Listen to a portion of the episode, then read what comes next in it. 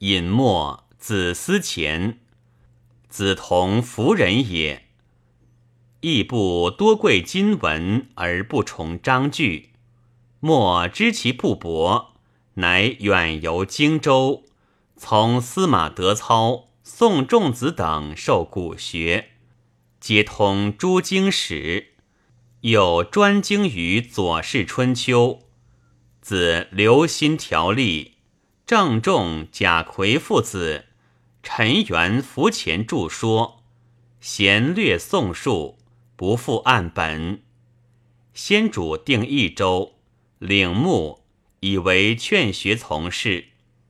即立太子，以墨为仆，以左氏传授后主。后主见作，拜谏议大夫。